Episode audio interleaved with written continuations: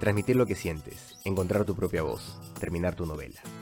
Hacer literatura implica recorrer un largo camino, que va más allá de tener una buena idea y ponerla sobre el papel. Bienvenido al show de la narrativa. Soy Carlos de la Torre Paredes y estoy aquí para enseñarte todo lo que sé sobre el arte de escribir. ¿Qué tal amigos? Bienvenidos a este tercer episodio. Seguiremos hablando de errores comunes al empezar a escribir. Esta vez van a ser los últimos tres de la primera tanda que eh, habíamos planificado. Eh, para empezar está el no ser preciso. Este tema es interesante porque conecta de alguna manera con otros puntos que habíamos tocado las sesiones pasadas. Por ejemplo, el hecho de narrar en resumen, en resumen antes que en escena. ¿Qué sucede cuando uno narra en resumen antes que en escena? Pues eh, apunta a generalidades, ¿no? No narra a partir de los sentidos, y eso es justamente lo que queremos evitar al decir que hay que ser preciso. Cuando decimos que se tiene que ser preciso es que no se debe narrar con generalidades. Esto también conecta con lo que ya habíamos hablado la sesión pasada, que es el evitar utilizar palabras baúl como adjetivos y adverbios que suenan muy interesantes pero que realmente no aportan eh, a, la escena que se está desarrollando porque no contribuyen a que se narre en base a sentidos justamente. Entonces estas tres ideas conectan, ¿no? El tema de... Eh, el, error ¿no? de narrar en resumen antes que en escena, el error de usar demasiadas palabras baúl y el error de no ser preciso, todo de alguna manera tiene relación. Entonces evitemos caer en generalidades y seamos precisos en nuestra descripción. Y para lograrlo, como ya se ha dicho, narremos a partir de los sentidos. El siguiente punto es el no ser específico. Suena parecido, ¿no? Al no ser preciso, pero se refiere a una cosa diferente. El no ser específico tiene que ver con lo que nosotros estamos narrando en nuestra historia. Eh, muchas veces vamos a tener ideas respecto a nuestros personajes, temas sobre su vida, eh, no sé, distintas ideas que podamos tener sobre él y o sobre ella y que podríamos aportar, sentimos que podrían aportar eh, con la historia. Y sí, definitivamente van a aportar, pero no necesariamente en ese libro, no necesariamente en tu narración. Muchas veces esas cosas que escribimos sobre los personajes o sobre las situaciones que se están viviendo que no contribuyen directamente a la historia que estamos narrando, nos sirven más bien para nosotros mismos conocer a nuestro personaje y al mundo que estamos desarrollando. Y eso es positivo, ¿no? No significa que no, no sirva para nada el tener este, este desarrollo extra, pero sí tenemos que ser muy específicos respecto a qué ponemos en las obras literarias, porque...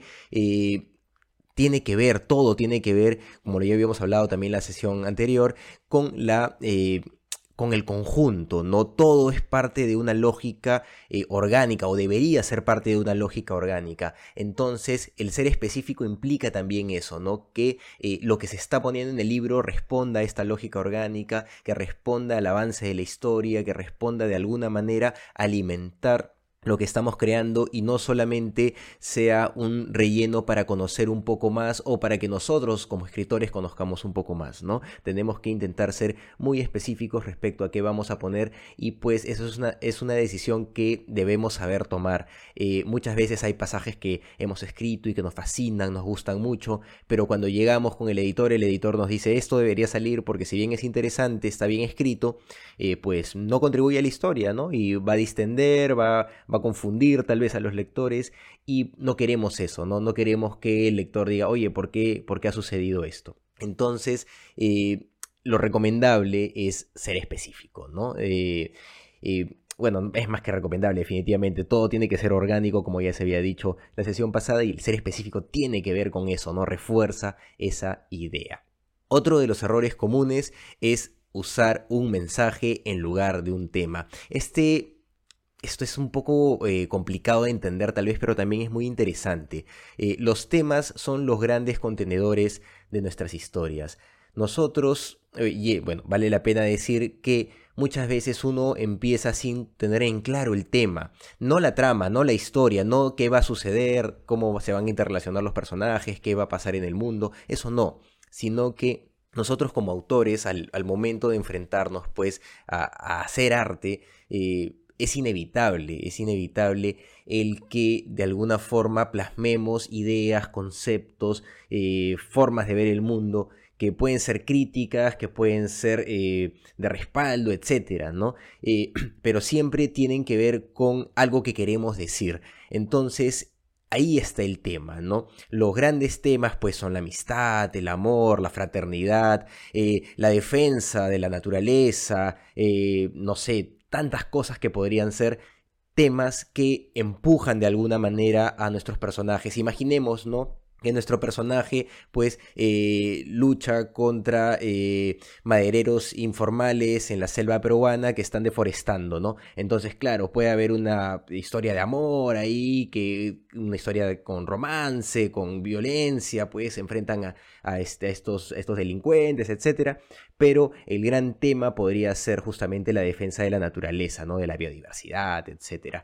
Eh, el problema es cuando este tema es un mensaje. Cuando el contenedor es un mensaje, lo que sucede eh, es que uno suele hacer narrativa didáctica. Eh, y, por qué pasa esto? Porque un mensaje es algo que nosotros queremos decir, ¿no? No es un tema que queremos abordar y desarrollar y, de alguna forma, pues, eh, comprender mejor, ¿no? Cuando tenemos un mensaje que decir, cuando queremos decir algo, tal vez podemos cometer el error de incluirlo pues en nuestra, en nuestra narrativa y con esto hacer literatura didáctica, hacer una literatura que eh, va a querer mandar eh, conceptos muy específicos, ideas muy específicas que tal vez deberían estar en otro lugar. Y el problema con esto es que los lectores se dan cuenta de eso, ¿no? Y puede que no les agrade tanto. Entonces, lo ideal eh, es que eh, evitemos, evitemos los mensajes. De hecho, hay obras literarias que eh, están basadas en esto, ¿no? Que, que su, contenedor es un mensaje. El ejemplo, pues, sería Historia de Navidad de Charles Dickens, ¿no? esta, esta, obra tan conocida, su mensaje básicamente es el, el pues, no, no ser de una mala persona, ¿no? Y, lo, demuestra a lo largo de, toda la narrativa, pero son, son excepciones, que, puede ser, ¿no? Pueden lograrse definitivamente, pero quienes conocemos esta historia sabemos perfectamente que es una, una joya, ¿no? Está, es algo muy bien hecho, entonces el tema de alguna manera eh, no lo vuelve incómodo, ¿no? No lo vuelve incómodo. El problema de la didáctica es que parece que quiere explicar algo, que quiere enseñar algo, y eso termina generándonos eh, algunos inconvenientes, ¿no? Eh, bueno amigos, eso ha sido todo por esta oportunidad. Ya vendremos con otro episodio la próxima semana. Eh, espero que les esté gustando el show. Cualquier cosa pueden escribirme por las redes sociales de El Show de la Narrativa. Hasta una próxima. Si te ha gustado este episodio, compártelo y dale suscribir al canal o plataforma donde nos estés escuchando. Así nos ayudas a seguir creando contenido. Si quieres saber más sobre mi trabajo, puedes visitar carlosdelatorreparedes.com. Encuentra más información sobre el podcast en carlosdelatorreparedes.wordpress.com y en las redes sociales de El Show de la Narrativa. Este es un podcast de Proyecto Valiente, SAC.